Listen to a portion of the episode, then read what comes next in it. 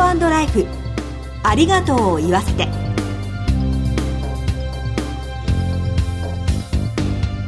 こんにちは。番組パーソナリティの栗林さみです。前回に引き続きコメンテーターは全日本総裁業協同組合連合会理事の湯浅昌司さんです。どうぞよろしくお願いします。はい、えー、湯浅でございます。よろしくお願いいたします。私たちは今北海道富良野市内のホテルに来ているんですが今月は脚本家の倉本壮さんにお話を伺っています。前回は富良野への移住がテーマでしたね。はい。倉本さんが大自然の中で生きていくんだっていう力強い思いというか覚悟というかそんなものが伝わってまいりましたね。そうですね。今回も引き続き倉本さんをゲストにお迎えして大切な方との絆出会いなどについてお話しいただく予定です。早速この後ご登場いただきます。お楽しみに。ハートライフありがとうを言わせて。この番組は安心と信頼のお葬式全総連全日本総裁業協同組合連合会の提供でお送りします。改めまして番組パーソナリティの栗林さみです。全総連の湯浅です。ではゲストをご紹介しましょう前回に引き続き脚本家の倉本壮さんです。どうぞよろしくお願いします。よろしくお願いします。倉本さんには4週にわたってゲストとしてご登場いただいております。3回目の今日は影響を受けた人について伺ってまいります。1回目の時に幼少期のお話を伺いましたけれども実際に今脚本家としてご活躍される中でご両親からの影響って何か感じるところはありますか？僕はおふくろからの影響の方が強いという気がしてたんだけど実際は560になってからその感じたのはねあ親父からいっぱい遺産をもらってたなってことなんですよね。っていうのはね親父は事業に失敗して借金残して死んだんですけども、はい、俳人だったんですよ俳句水原司法の門下でね。で野鳥の俳句ばっかり作ってる人だったんで僕そのちっちゃい頃から親父に連れられて日本野鳥の会の中西五道さんという人と親父が親友で五道さんと親父に連れられて山歩きをしてたんですね。だから4歳5歳の頃にほとんどの鳥の鳴き声を全部僕あの知ってるっていうんでその五道さんが何かに書いたことありましたけどね。そのぐらい山をよく歩きてたんです。当時ねその親父はその自然が好きだったのと文章つまり俳人であったことからなんでしょうけども、はい、僕ね4歳ぐらいからね宮沢賢治を毎週音読させられてたんですよ。宮沢賢治。文字が読めるようになっていきなり。で宮沢賢治のその童話から何からを1週間に1本ずつ音読させられてで分かんなくていいって言うんですね意味は。ただ宮沢賢治っていうのは文章にリズムがあるからそのリズム感を体につけろって言われてこれはすごい財産ですね。今だもって。確か北の国からの熊さんでしたっけ、えー、もう確か宮沢賢治の一節を喋ってるシーンありましたよね、えー、宮沢賢治はだから僕富良野に来た時東京に全部本捨ててきましたけど宮沢賢治全集と、はい、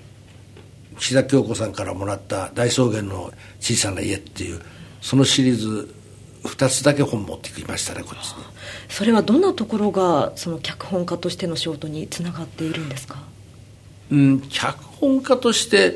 ていうより、うん、まあ文学としてなんでしょうね、うん、あの、うん、文章も何もそうですけども、はい、文学修行つまりライターになるうちもライター希望者がいっぱい来ましたけどライターの仕事ってねみんな発信する技術をが仕事だと思うんですよ、はい、でもね発信っていうのはね30%ぐらいなんですよ。あとの70%は受信なんですよ。受信ですか？だから世の中のものを見てることなんですよ。見てこういろんなことをこう掴んでいくことだからその受信力がまず一番必要なんですね。でもみんな発信のことばっかりやっちゃうわけですよ。役者にしてもライターにしても、うん、だからどうしてもなかなか自分の身につかないんですね、うんで僕は幸いその親父がから遺産をもらったなって思ったのは60過ぎだったんだけど、はい、あんなに借金しか残してくれなかったって思ってたのが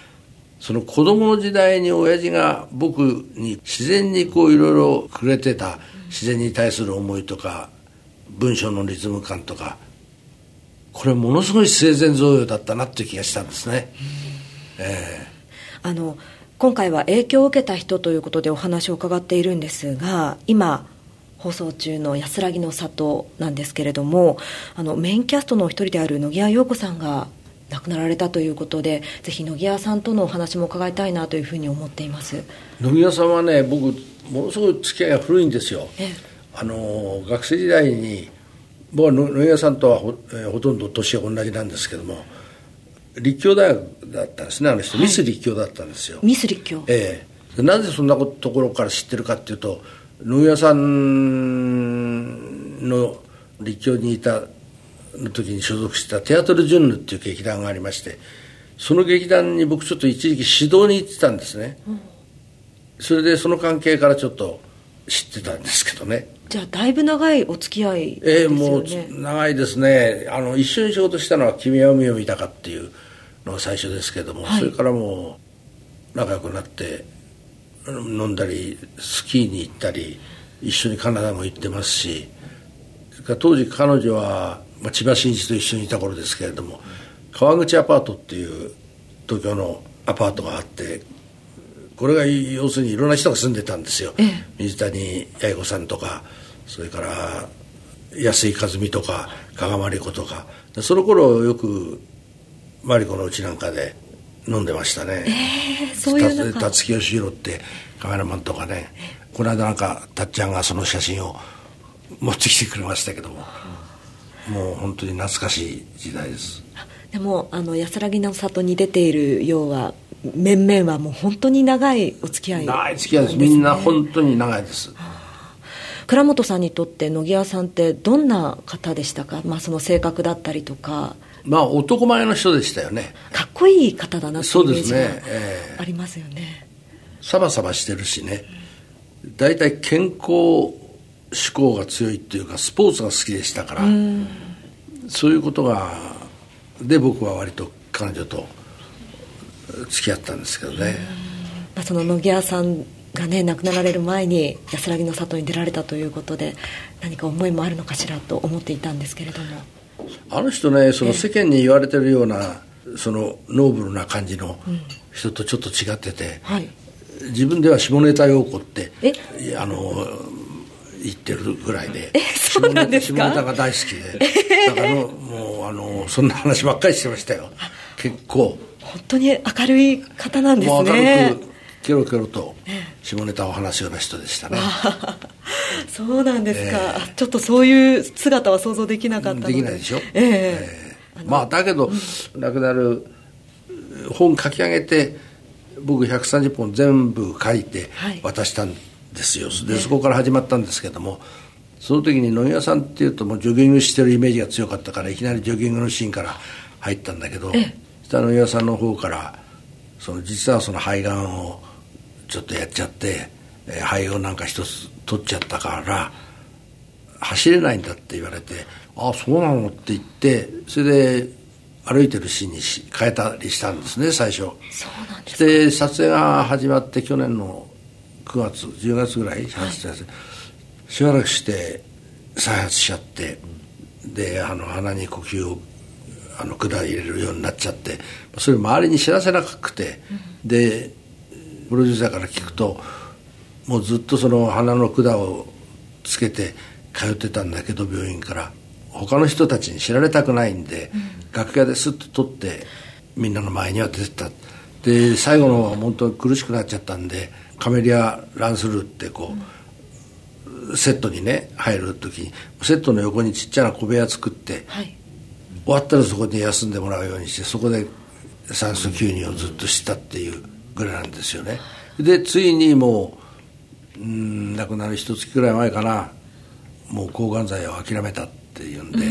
それでこれから延命の方に移りますっていう医者の宣告があったっていうんで。で僕本人と電話で何とか喋ったんですね、はい、でとにかくもうあなたの出番僕削るからもう無理しなさんなっつって。ただその時にね2シーンだけねとっても大きなシーンが残ったんですよ、はい、で悪いけどそれだけ出てちょうだいっつって分かったって言うんであの私やりたいんだけど最後までってものすごく言ってましたけどね、うん、で、まあ、そのシーンを他のタレントに振り返ったんですね。でいいセリフのところなんかを振り返りながらこれ言いたかったんだろうなっていう役者って大体セリフにこだわりますから、いいシーンとかねそのシーンをやりたいっていうのが役者のこう一番怨念みたいに残るからこれ他の人にやられるのは辛いだろうなって思いながら書き直しましたけどね。でも一番大きなシーンだけはもう無理して出てもらったんですね。だからそれは10日ぐらい前に最後に電話してそれからもう連絡途絶えてで気が付いて電話がかかってきたのはあのマネージャーからプロデューサーとして電話かかってきたのは3日前に亡くなったっていう亡くなってたっていう知らせでしたね。そうなんですね。野際さんも女優として最後までいらっしゃったということと倉本さんはじめ制作陣の皆さんがそこに寄り添おうとしていたんだなという今舞台裏が伝わってきましたね。倉本さんの作品を拝見していると生と死とそしてあの送る側送られる側のその人生までもしっかり描いていらっしゃってそのあたりがもう私も大ファンなんですけれどもあのそんなお話も次回また伺ってまいりたいと思いますので、はい、本当に貴重なお話ありがとうございました。ゲストは倉本壮さんでした。全日本総裁業協同組合連合会全総連は命の尊厳ご遺族の悲しみ一人一人に寄り添ったサービスを何よりも大切に考えご遺族の心を形にする地域密着の葬儀者が集まる全国ネットワークです。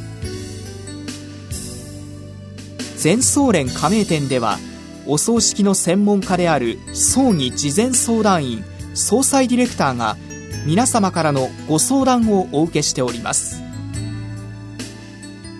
お葬式のご依頼は安心と信頼の全総連加盟店まで。詳しくは全総連ホームページをご覧ください。すべては個人ご遺族のために。全総連。全総連。倉本壮さんにお話を伺いましたけれども湯浅さんいかがでしたか？えー、感動する活字が生まれるのはどこから生まれるのかなって思った時に倉本さんが若い時にお父様をお亡くなりになったということですけれども、えー、若い時に十分お父様から生前贈与を受けたんだ。だから今の私があるんだっていうのもすごく伝わってきて今になって蘇ってきてるんだなっていう気がとてもしましたお父様のお話であったりとか野際陽子さんとのお話であったりとか倉本さん自身その人との出会いというのを大切にされてその経験を今に生かしていらっしゃるんだなと人の出会いって大事だなというふうに思わせられました。次回も倉本壮さんにご登場いただきまして富良野からお送りする予定です。今日のコメンテーターは全日本総裁業協同組合連合会理事の湯浅昌司さんでした。湯浅さんありがとうございました。どうもありがとうございました。進行は番組パーソナリティの栗林さみでした。ハートライフありがとうを言わせて。この番組は安心と信頼のお葬式全総連全日本総裁業協同組合連合会の提供でお送りしました。